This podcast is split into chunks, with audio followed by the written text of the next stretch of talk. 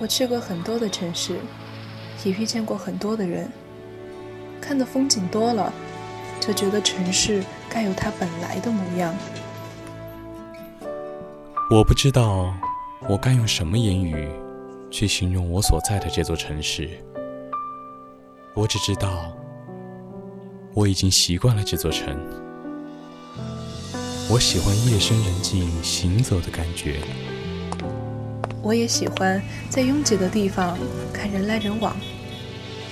也许有一天，也许有一天我会离开，我会离开。也许有一天我还会回来，我还会回来。与世界侧耳倾听。孤帆隐于天际，落日隐于长河，喧哗隐于内心。喧哗隐于内心。但我们从不隐藏于你的视野之中。隐隐约约，隐隐约隐约听到的有声电影。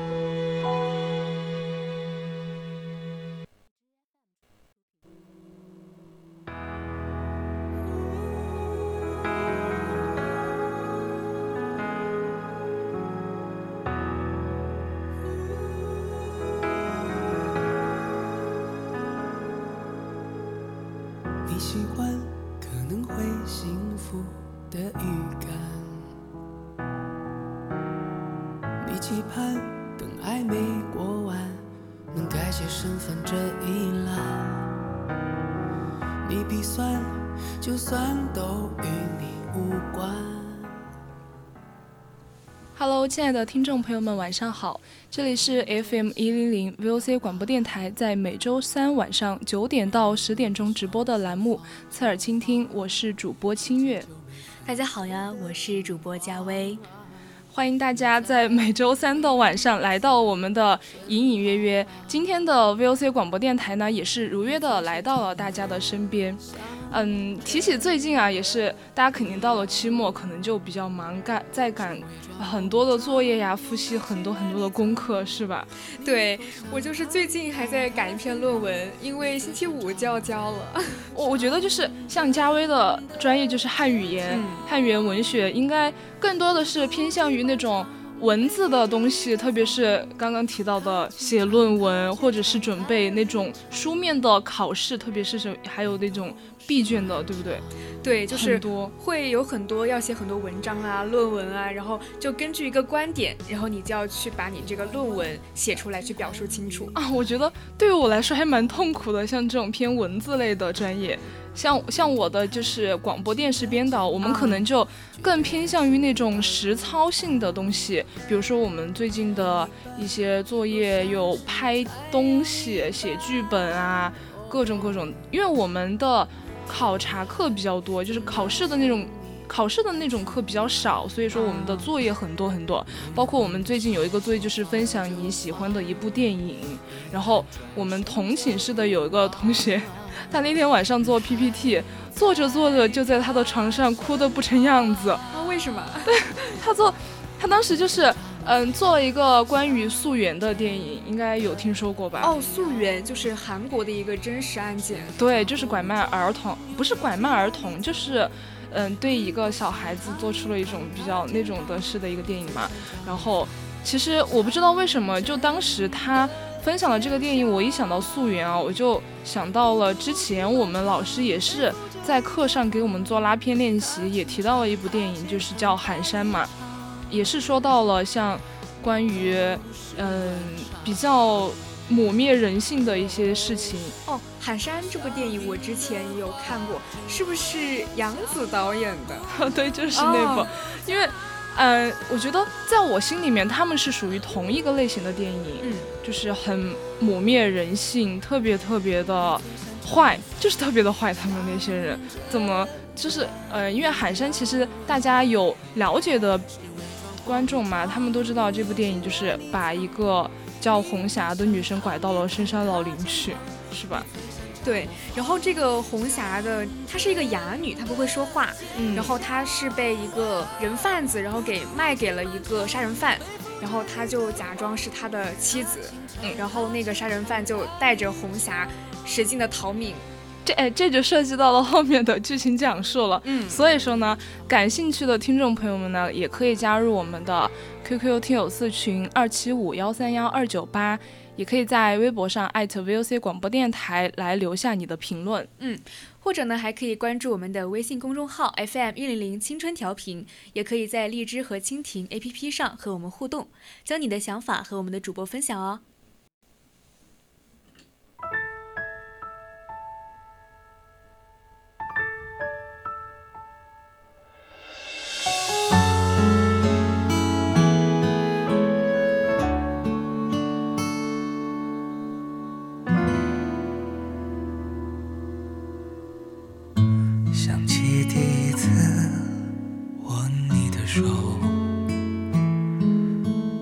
紧握，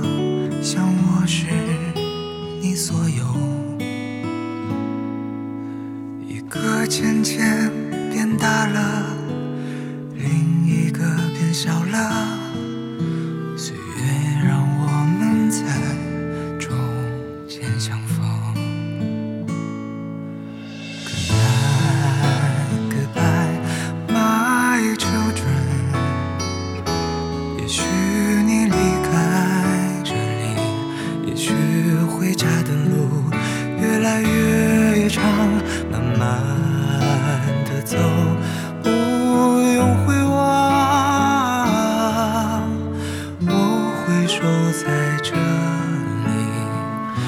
着你的背影。其实提到这部电影，嗯，虽然说是一部比较小众的片子，但是由于它的题材也被大家所熟知。当然，这部电影，呃，已经是在二零一六年上映的了，它也获得了很多荣誉。比如说，像我们学电影的，可能对杨紫导演还是比较熟悉的。嗯，对，杨紫导演他在这部电影里面也是根据那个编剧葛水平荣获了鲁迅文学奖的小说改编的一个剧本。对。然后呢，这个剧本它不仅是以山乡罪案做类型片叙述打底来创作的，它其实更加关注的是角色内心深处的一种精神世界吧，就是给我是一种非常强烈的悲剧感。对，不仅如此呢，这部电影也是荣获了一个最受传媒关注导演荣誉词的这么一个奖项。因为在这部电影里面，杨紫导演他追求的是一种非常现实的一个人文视角，也是刚刚嗯嘉威提到的，运用了一个类型类似于类型叙述的方法，将这么一个发生在乡野山村的悲情故事拍得非常的张力十足。嗯那杨紫呢，她其实是一个很年轻的导演，嗯但是她能在这部影片当中表现这种不俗的能力，还是非常难能可贵的。对，像后来的这部电影，其实也是入围了六项提名，斩获了最受关注导演和最受关注编剧。其实，像最受关关注编剧的这个一个奖项，也是因为它的题材限制吧，我觉得。嗯，然后他这个电影《喊山》呢，他从剧本的阶段就开始受到关注吧。然后他在二零一四年北京国际电影节项目创投单位获奖以来，他已经陆续在国内、国际多个重要电影节上获奖和提名。嗯，这个提名呢，也是在十九届上海国际电影节上荣获了六，刚刚是我们提到的六项荣誉，其中就包括最受传媒关注男演员、最受传媒关注女女演员，还有男配角呀、导演、编剧奖啊，还有什么导演奖啊。最受关注影片奖，各种各种奖，我觉得就是全方位的，像编剧也有，导演也有，演员也有，在我看来还是比较成功了。对，然后我们说喊山呢，他既已经获得了国际奖项，但是呢，他还在这个上海的电影节，然后也和观众们见面了，真的是非常的厉害。这部电影，嗯 我觉得这是对杨紫导演特别的，呃，一种我觉得。如果说作为导演获得了一部片子啊，获得了这么多奖项，包括带动片子里面的编剧、演员也获得了这么大的奖项，可以说是非常的，嗯、得到大家的认可了。黑胡椒油，高挺的鼻梁，带着点鲁莽，骑在牛背上。你说他身上有高贵的香水味道，把胡椒越狱长得很棒，发烧或感冒立刻来讨好，温暖的胸膛让你充满幸福期盼。我们现在回归到电影本身，就是从电影开头，这部电影就非常把我吸引住了。因为在我们刚刚提到了这一部电影是在围绕一个乡村犯罪的一个案件来的，嗯所以说在那样一个交通基本靠走、通讯靠吼的 偏僻的山村来说的话，里面有一个单身汉啊，韩冲，为了讨好村里的寡妇秦香，拿了雷管去炸，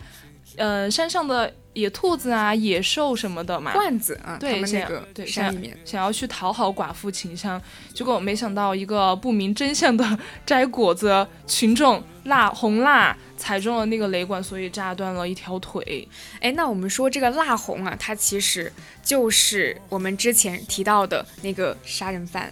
是的，嗯，蜡红这个人，我以为他是主角，但没想到他在被炸的当晚就嗝屁了。对，然后他就留下了这个红霞，还有两个孩子。对，其实这里啊，嗯，人人都可怜红霞和这两个孩子，因为家里的顶梁柱蜡红被炸死了嘛，所以说，嗯，因为在那种偏僻的乡村里面，一个女人带着两个孩子，她能做什么？很可能就是吃不上饭呀，或者说被村里的人瞧不起，或者说是，嗯，各种受欺负之类的，很难在村里面立足。嗯对，然后那个村干部嘛，他就觉得说这个哑女带着两个孩子肯定是没有办法好好的生活的。然后呢，韩冲又因为要炸罐子，就把她的这个老公给炸死了。所以说，村干部就决定先让这个韩冲稳住这个哑女，不让哑女去告状，就是打官司。其实稳不稳住他都无所谓，因为在当晚就是韩那个红蜡蜡红对蜡红被炸的当，因为在蜡红被炸的当晚，他我感觉到他好像非常的解脱，是吧？哦，对，当时我就是看到了那一抹笑，我我、哎我竟太然诡异了被震惊了，真的。我第一次看到那个笑的时候，我觉得太诡异了，怎么会有这样的 感？因为最开始红霞这个角色本来就是沉默寡言的，因为最嗯开始我不知道她是不能够说话的。她是个哑女，嗯，对，然后嗯，突然自己的老公被炸死了，出家里面出现了这样的飞来横祸，竟然是那样一种解脱的笑，我觉得好奇怪呀。对，就是在把那个蜡红要去埋葬的过程当中，然后别人都在哭嘛，然后他一嗯个人就在那里微笑，然后还非常不解的看着其他的人。其实我们看完电影就知道了。这个电影就是一个拐卖的案件，嗯而红霞就是被拐卖的那个孩子，从小被拐卖到了山村，然后，然后被那个被那个蜡红为他生儿育女，然后哎，觉得真的很可怜。对，其实我知道红霞她其实一开始是生在那种书香门第，嗯，然后她其实是受过很好的教育的，而且她还会写一手非常好的书法。对因为红霞其实如果她不是被拐卖的话，她应该是一个那种温婉的书香门第的女子，她应该是生活的非常非常好，不至于被拐卖到这么偏远的乡村。我嗯，就这样。嗯，怎么说呢？就是浪费了自己的一生，被毁，真的是被毁掉了。哎，对，那我们说到这个，嗯，蜡红它为什么会被炸呢？就是它背后的原因到底是什么？我想这应该是这部电影最主要的一个部分。蜡红，蜡红被炸不就是因为那个韩冲想要去讨好那个寡妇嘛，然后被被一个那个不知名的摘果子群众蜡红踩到了，所以说，因为、对，就是他为什么会去摘果子？我想其实这就是一个复杂的人性，就是因为哎，对这个地方还是挺有说头的，。就是因为当时是这个哑女，她就是让这个大女孩，就是她的大女儿，然后就说嗯让嗯爸爸去摘果子。然后其实本来这个嗯，辣红你知道吗？他总是去欺负、去打这个哑女，然后总是对这些孩子不好。那他为什么会答应这个小女孩的请求，说去帮她摘果子？其实我觉得，在辣红心里面，他其实是在意这两个孩子的，就是因为。就算她好像是买来的这么一个女孩子，为自己生儿育女，然后生出来了这么两个孩子，对他们平时对他们也不好，自己的性格也比较乖戾，比较暴躁。其实，因为孩子嘛，总归是自己生出来的，对他们还是比较好的。有些时候，在可能是在内心深处，所以说在孩子提出来想要吃果子的时候，他还是去摘了的。对，然后最让我印象深刻的就是那个蜡红嘛，他在死的最后那一刻。他的手里还是握着果子，对，握着握着果子，然后但是最后他都依旧没有把果子给到自己的女儿。我觉得这个点其实体现了人性的复杂吧。虽然说他是一个坏人，是一个杀人犯，但是在面对自己的孩子的时候，他还是体现了一种父亲的温情吧。嗯，这里也其实不得不提到那天晚上，是我们女主，呃，红霞，她把其实她并不是被炸死的啦。那个红辣辣红，哎，总是要把它说成红辣，因为 它的那个名字太像腊肉了，就会把它说成红辣。然后他并不是被炸死的，其实是那天晚上大家散了之后，他看见红霞看见辣红还有一口气在的时候，活生生的把他捂死掉的。对，那这个就是最后的影片的一个揭秘了吧？嗯，对。哎，说到这里好像有点太早了吧？其实我只是想说。呃，红霞把他捂死了之后，才发现他的手里还紧紧抓着两个果子的。我不知道红霞这个时候的心里是怎么想的，可能是解脱，可能有那么一丝丝的愧疚。但是我觉得对于他来说，更大的是解脱，是一种莫名很许久不见的一种幸福感。我觉得。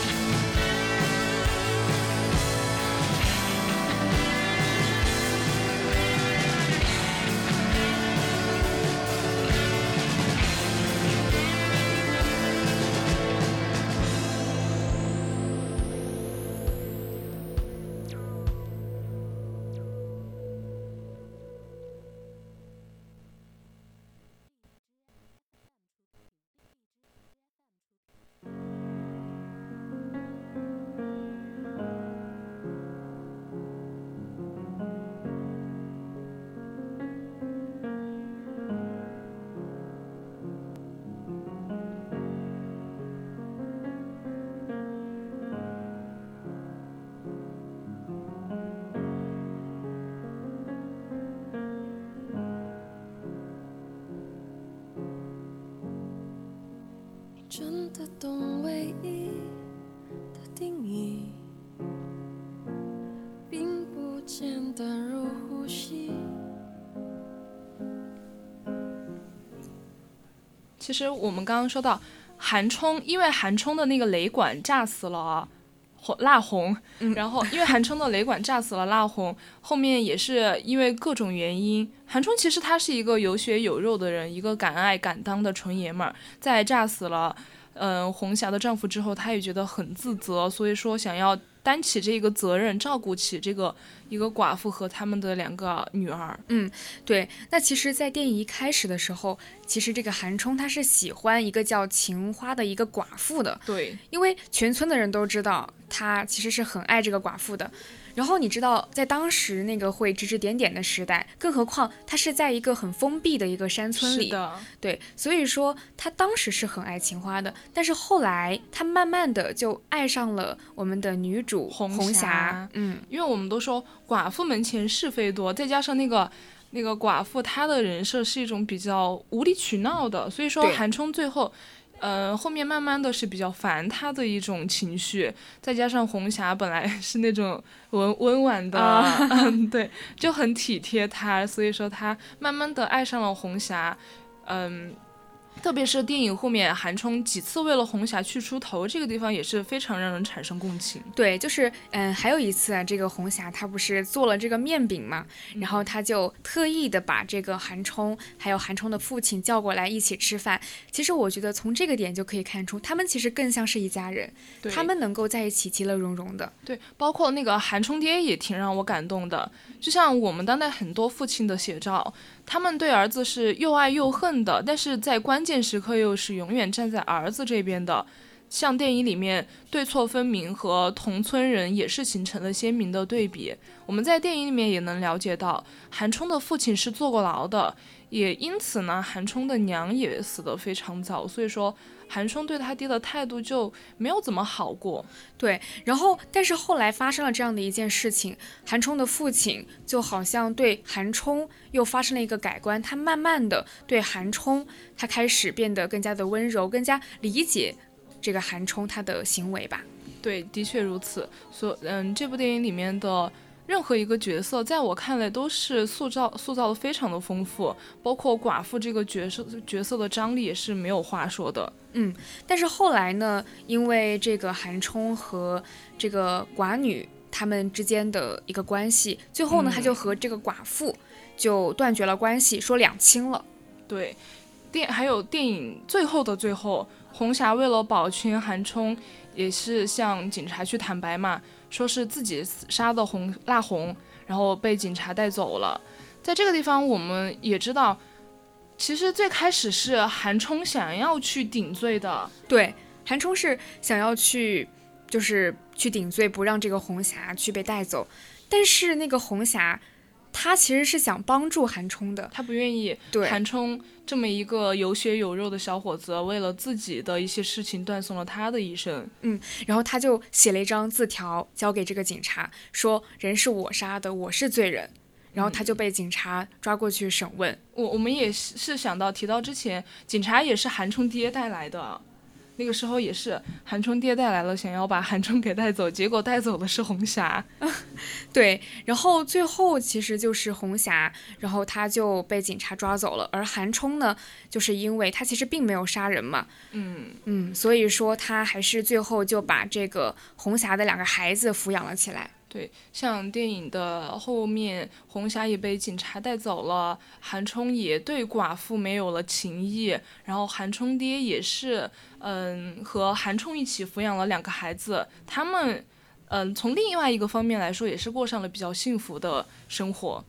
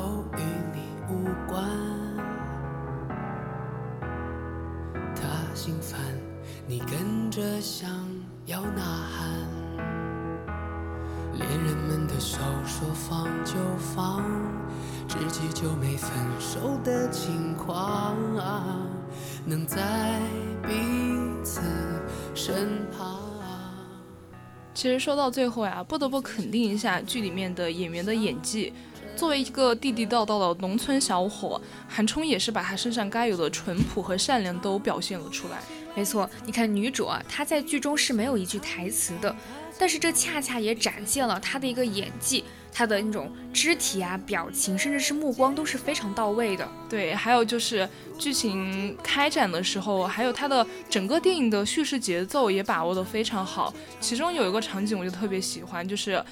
当女主红霞写下她的名字的时候，你就会感叹那么漂亮的毛笔字和她的生活显得非常格格不入，让人哎真的觉得太心疼了。对，你看这样的一个女孩子，她是书香世家，她能够写这么漂亮的毛笔字，但是她最后有这样的遭遇，作为观众的我真的是心里不能够平复吧。我觉得一个大户人家的千金，在人贩子的买卖之下，就因为这样，她的命运就发生了改变，就本来可以有很好生活的她，却到了现在变成了一个哑巴。对，因为他本来就是一个很健全的人，只是因为他的这样所有的遭遇变得不能够说话，这也是映照了一个现实很现实的一个社会，就是拐卖。那些被拐卖的儿童，他们即使被解救了出来，也大多都受了非常严重的心理创伤，很难去愈合。